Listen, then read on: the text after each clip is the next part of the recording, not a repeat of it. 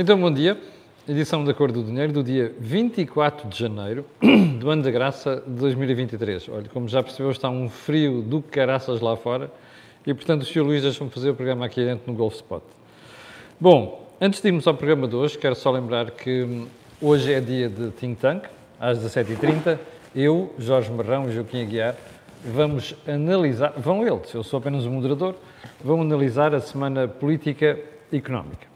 Antes também de irmos ao programa de hoje, quero só recordar que este canal tem uma parceria com a Prozis e, portanto, quando você for ao site fazer compras, quando chegar ali à saída, tem um retângulozinho que diz cupom promocional. Basta escrever lá Camilo e sai imediatamente do site com desconto de 10%. Desculpa aqui o pigarrear, mas isto é fruta da época. Bom, um, por onde é que vamos começar hoje? Como sempre, pelo período antes da ordem do dia. E vamos um, a uma. Vamos a, vamos a notícias. E vamos a notícias, vamos começar por onde? Deixa-me mostrar-lhe aqui a manchete do público de hoje. Eu vou deixar isto para outro dia. Tem a ver com saúde e, neste caso, com ADSE.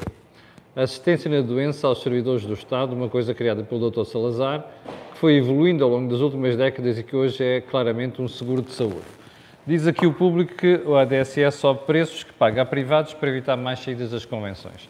Isto é uma matéria que havemos de voltar ainda esta semana, até porque não está esquecido o tratamento das questões da saúde. Bom, um, período de ordem do dia começa pela manchete do público e vamos dar um salto a outra questão o populismo idiota da malta do Podemos, aqui ao lado em Espanha. Agora, desculpe lá, esqueci-me de tirar aqui a boina.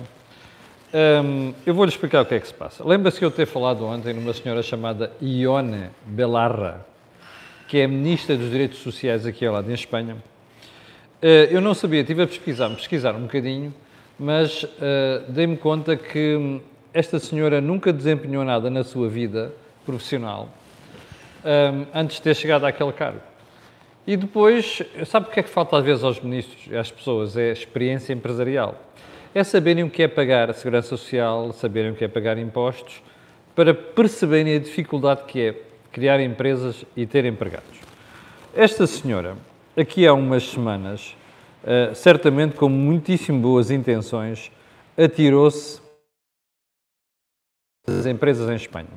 A saber, a Mercadona, grande distribuição, e a saber, saber também a Carrefour. O que é que disse a senhora Ione Belarra? Eu não sei se, alguma, se em Portugal, a imprensa em geral, inclusive a rádio e a televisão, já falou sobre isto, mas hum, a senhora uh, acusou a Mercadona e o Carrefour de serem praticantes de um capitalismo sem piedade e que de encherem os bolsos de forma indecente. quer saber quais são os números que estas empresas apresentam à sociedade espanhola? Eu vou-lhe dizer. A Mercadona, Mercadona emprega 95 mil pessoas com empregos diretos.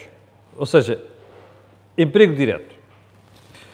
O Carrefour, bom, para todo o mundo, acima de 300 mil pessoas.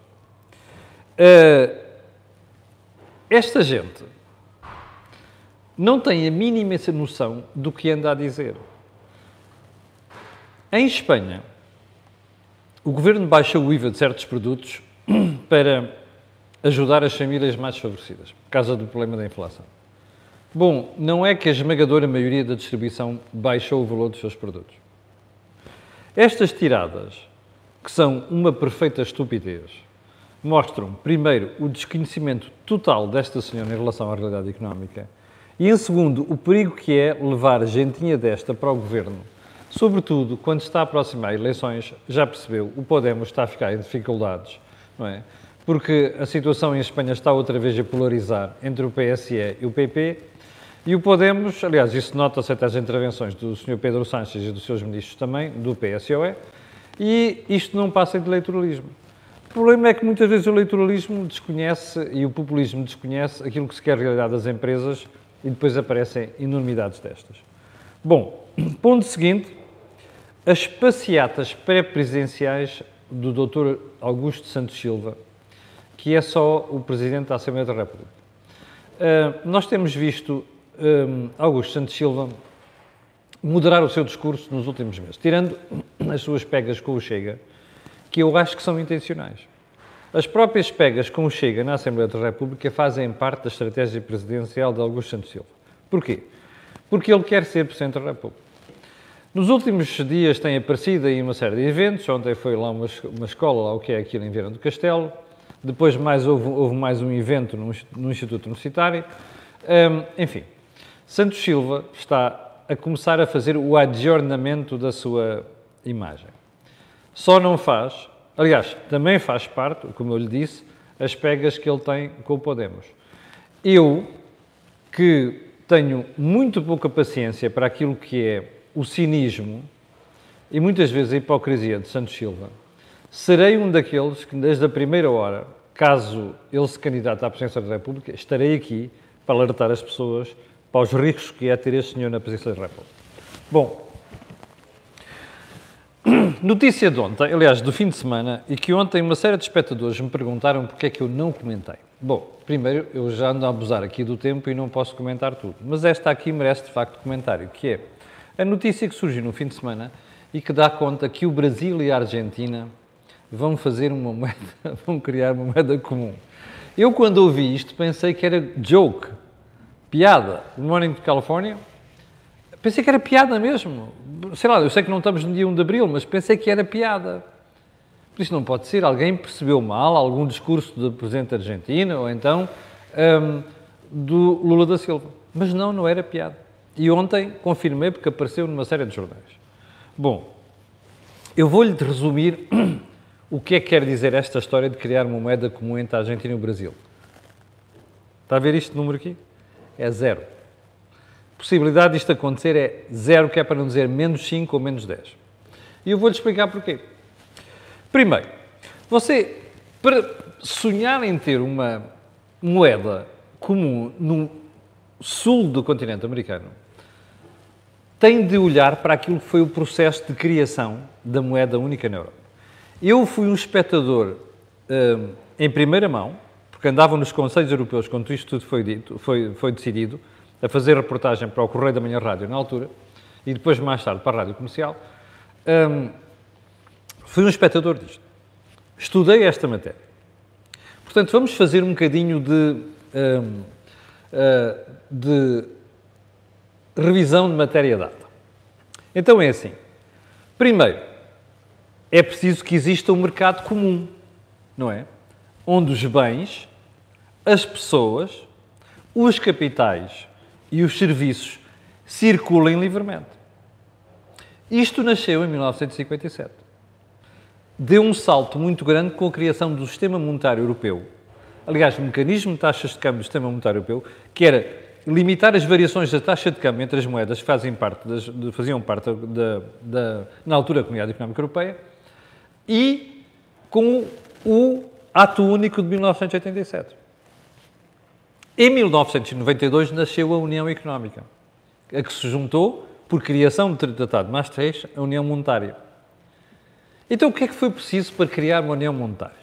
Olha, inflação baixa, ok? Limites à dívida e ao déficit e estabilidade cambial. Mesmo assim, nós vimos as dificuldades que foram e o quase colapso do euro na crise de 2008 em diante. Bem, repare, ah, só mais um pormenor. Além do mercado comum, é preciso uma pauta aduaneira comum. Ou seja, é preciso que todos os países tenham a mesma pauta de direitos para aquilo que se importa de outros países. Diga-me uma coisa. O Brasil e a Argentina, têm alguma coisa disto? Sabe qual é que foi a taxa de inflação da Argentina no ano passado? Quase 100%. A Argentina está na bancarrota. Anda a falhar pagamentos aos credores. O que é que a proposta do Sr. Lula da Silva, mais o tonto da Argentina, representam? Zero. E anda o pessoal a perder tempo com isto. Isto é fajuto, percebe? Isto são sonhos de doidos. Isto são sonhos de malucos. Lula da Silva é maluco, não percebe nada de economia. Aliás, eu uma vez vi uma palestra dele, eu vou lhe contar um dia aqui. Vi uma palestra dele em Lisboa, presencialmente, onde vi Lula da Silva confessar que não sabia nada de economia quando chegou ao governo. Continuaram a não saber, pelos vistos. O ministro das Finanças que ele foi buscar é um marxista, percebe? Não percebe nada de economia de mercado, não acredita na economia de mercado. E é isto que é o governo do Brasil. Bom, do outro lado, como eu já lhe disse, temos uma classe política que enfrenta uma bancarrota na Argentina. Explique-me só como é que é possível sequer os jornalistas darem isto sem dizerem esta gente é doida. Não há outro nome. É doida, percebe? E como diz muitas vezes Joaquim Aguiar, esqueça lá o sítio do palco para onde está o projetor e vá buscar as sombras. Sabe o que é que está na sombra? Lula da Silva tem pressa em mostrar que é diferente de Bolsonaro. Lula da Silva quer mostrar que é todo amigo da Argentina e quer fazer negócios com a Argentina, ao contrário de Bolsonaro. Bom, isto só pode correr mal. E vou-lhe fazer uma previsão. União monetária entre o Brasil e a Argentina nem daqui a 15 anos. Ouviu? Já agora, a malta que nos ouve do Brasil, que é muita, ponham isto na cabeça. Nem daqui a 15 anos. E só mais um pormenor. Vá lá ver as trocas comerciais entre a Argentina e o Brasil, que é para você perceber porque é que isto não faz sentido nenhum. Bom, está explicado para as pessoas que me pediram para falar sobre isto.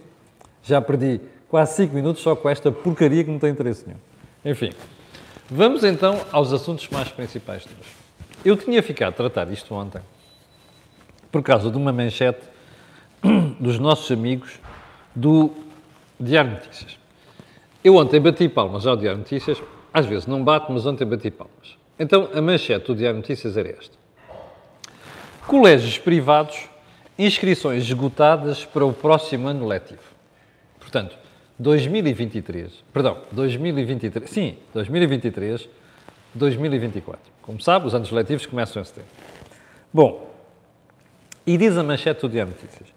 Incertezas na escola pública provocadas pelas greves dos professores levam a que os pais procurem respostas no ensino particular para 2023-2024.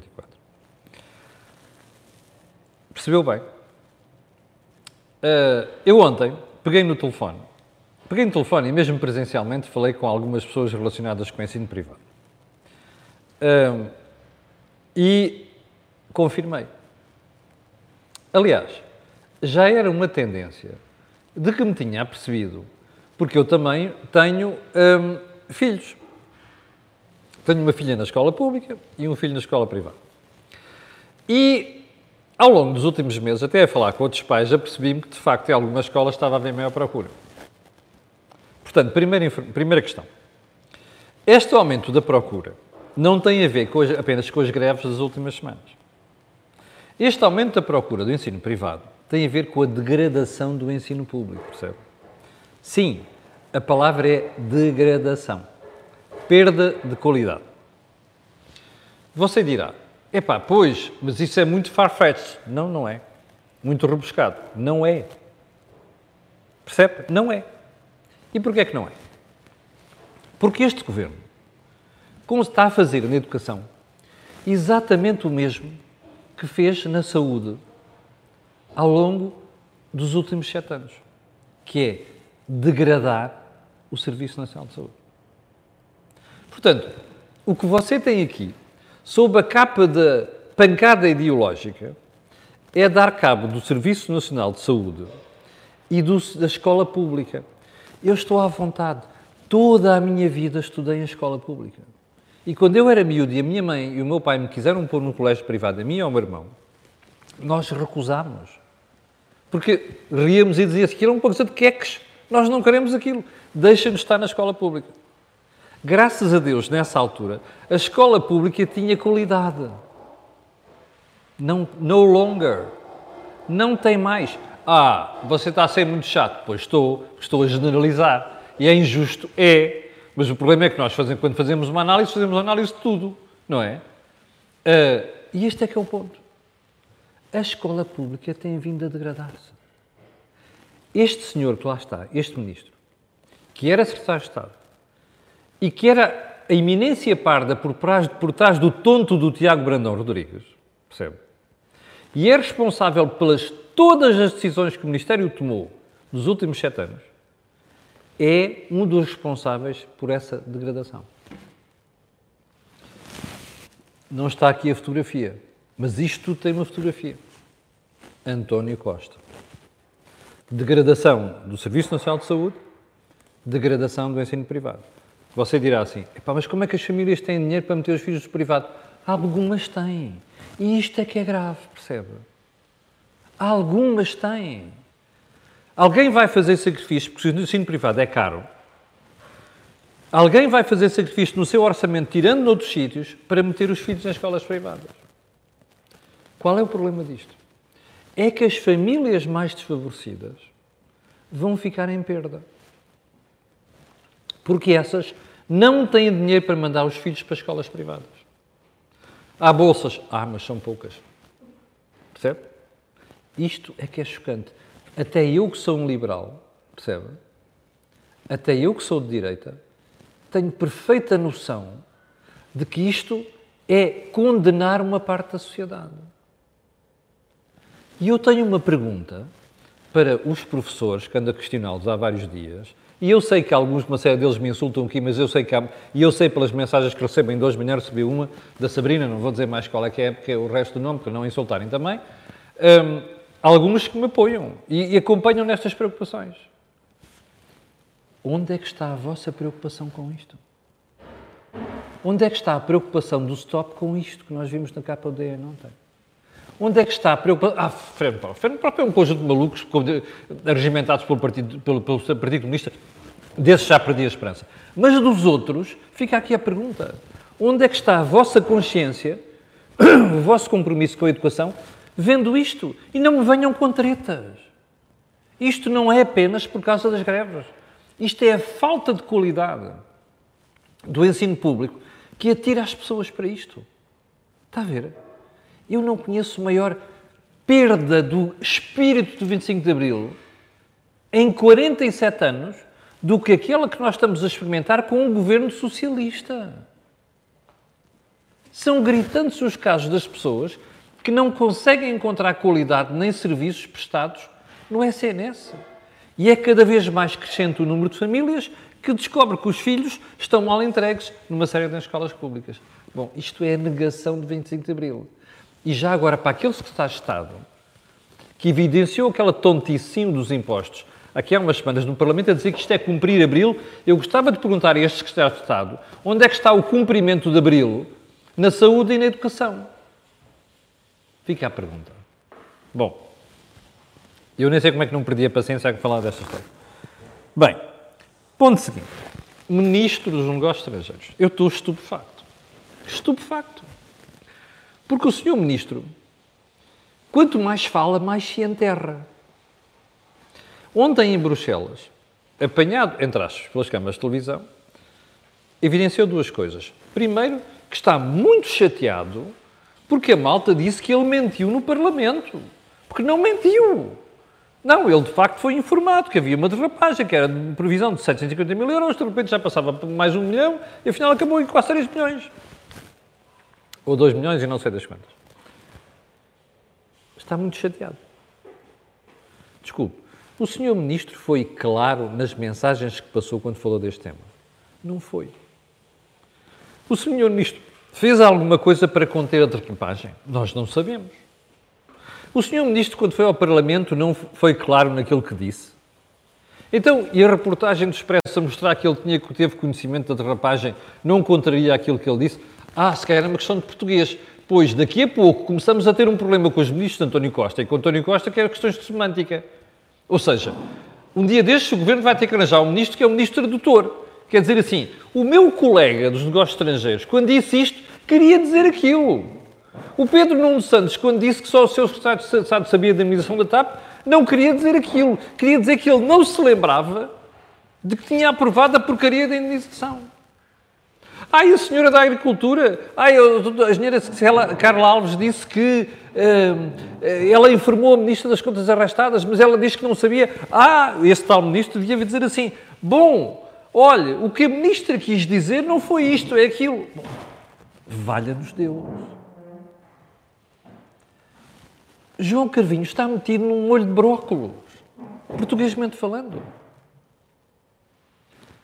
Exatamente o ministro dos fact-check, como alguém disse aqui. Mas só fact-check dentro do governo. Bom, o senhor ministro da Saúde, da Saúde, da, da, tem muito que explicar. Porque é que escolhe, depois do relatório negativo, porque é que escolhe aquela pessoa que estava à frente das obras, ou do, do, do o responsável pelo diretor-geral do Ministério, para uma empresa pública? Bom, e ainda para mais ontem, não foi só isto, não foi só indignação, está chateado foi outra coisa. Gomes Cravinho vem dizer que está magoado por estarem relacioná-lo e até é má fé, relacioná-lo com não sei quantos, com o seu sócio na empresa de, de imobiliário, que ele nem sequer conhece e nem sabia que tinha problemas com a lei. Desculpem lá, mas quem é que tinha que saber? Nós? Não. É o Ministro dos Negócios Estrangeiros. Entrou na empresa em 2015, já lá vão sete anos. Desculpa, em sete anos. Nunca ninguém lhe superou o ouvido. Epá, ó oh João, tu tem cuidado, porque parece que os dois dos teus sócios tiveram problemas com a justiça. Eu estou mesmo a ver os amigos do João Cravinho. Das duas, uma, ou são os amigos da onça, ou são os tontos desgraçados que nunca avisaram o ministro, ou então o ministro não está a contar a verdade. Desculpe, mas é difícil acreditar nisto, percebe? Ele não sabia. Bom, para já devia saber, não sou eu. Eu não sou acionista da empresa de imobiliário dele. Ele tem de saber com o que é que está a deitar. Pode cometer uma falha? Pode, mas vem e diz assim, meus senhores, desculpem, foi falha minha, eu não o percebi, devia ter feito isto, foi falta de diligência minha. Errar é humano, mas é preciso reconhecer isso e pedir desculpa aos portugueses. Agora vim dizer que está zangado porque estão a relacionar com o fulano teve problemas com o fisco, burla e mais coisas gravíssimas que envolvem o CTT, mais o BES. O Grupo Espírito Santo? Desculpem lá. Isto é a companhia adequada para um ministro? E é só olhar para outros casos do governo. Bom, esta carambola, que não tem outro nome, esta carambola de escândalos, casos, casinhos e casões, casões que é uma expressão aqui do Cor do Dinheiro, felizmente toda a gente usa hoje em dia, não é? Isto não para, como você vê. E estes senhores têm a distinta lata de vir dizer que estão amoados e chateados e incomodados, que a malta anda aqui a duvidar. É, mas é claro que o público tem que duvidar. É óbvio, não é? Só se formos parvos. Já nos chega a história do Pedro Nuno Santos. Já agora vou reforçar uma coisa. Aquilo que eu disse ontem, vou reforçar. Eu acho que Pedro Nuno Santos começa a pôr em causa o seu futuro. Pela sucessão de disparates que tem feito nos últimos tempos e as ilhices. Ele não olha às vezes aos pormenores que são por maiores, como eu expliquei aqui ontem. Eu ontem ouvi alguns socialistas, e pelos vistos não fui só eu, porque isto já está nas notícias hoje também, já tinha ouvido no fim de semana. Ouvi ontem, outra vez. Até os que desculpam Pedro Nuno Santos, que eu sempre vi desculpar Pedro Nuno Santos, estão muito aborrecidos. Bom, isto é a sucessão de problemas nos... Parece que não para, percebe? E ainda temos ministros amoados e chateados.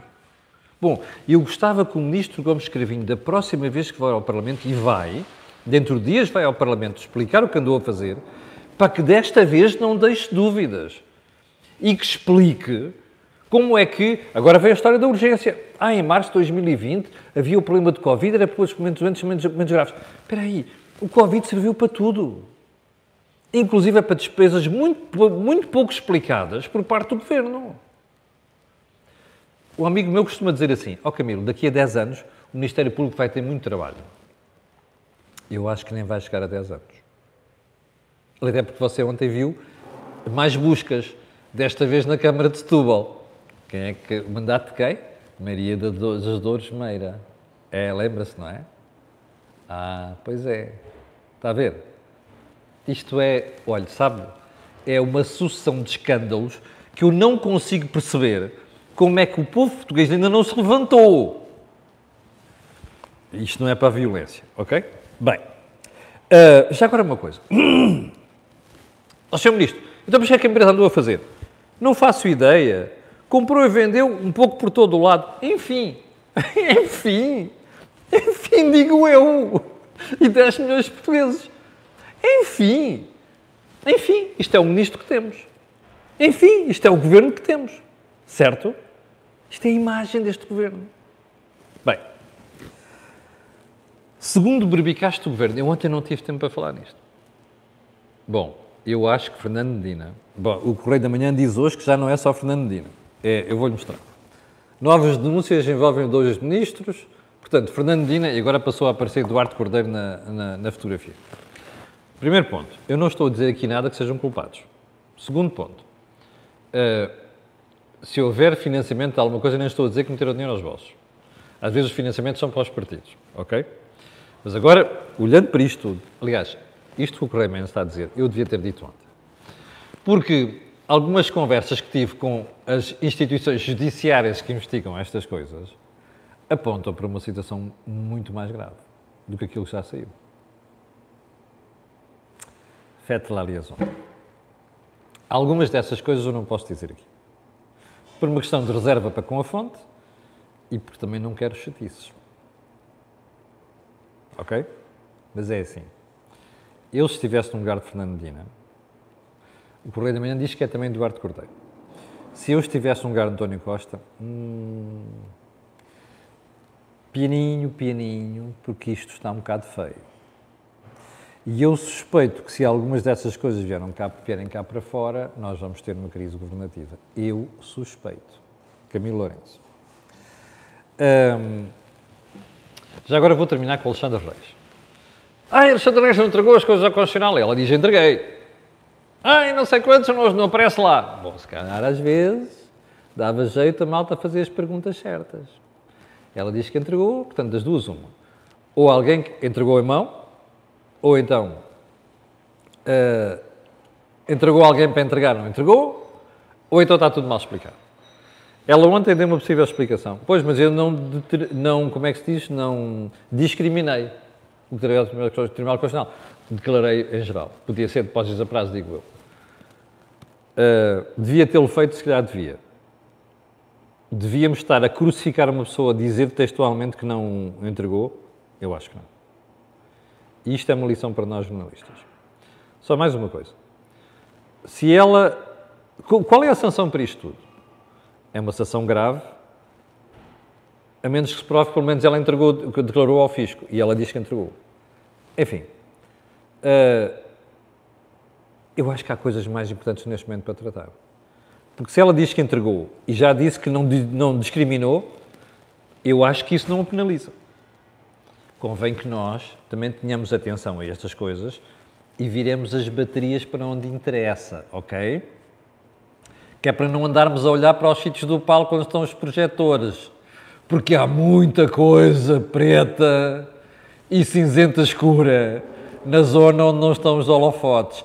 E olhe que não é nada dignificante para o governo. Capixa. Faites la liaison. 6.800 pessoas em direto. Quero agradecer a estas pessoas. Mas agradecer de fundo do coração.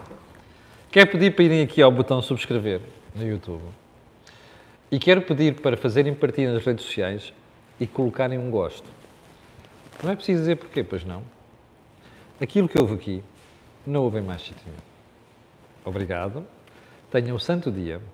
Eu voltarei às 7h30 com os meus colegas Joaquim Aguiar e Jorge Marrão. Quanto a nós, como se diz em crioulo de Cabo Verde, mi, mabo. Até amanhã às 8 da manhã. Com licença.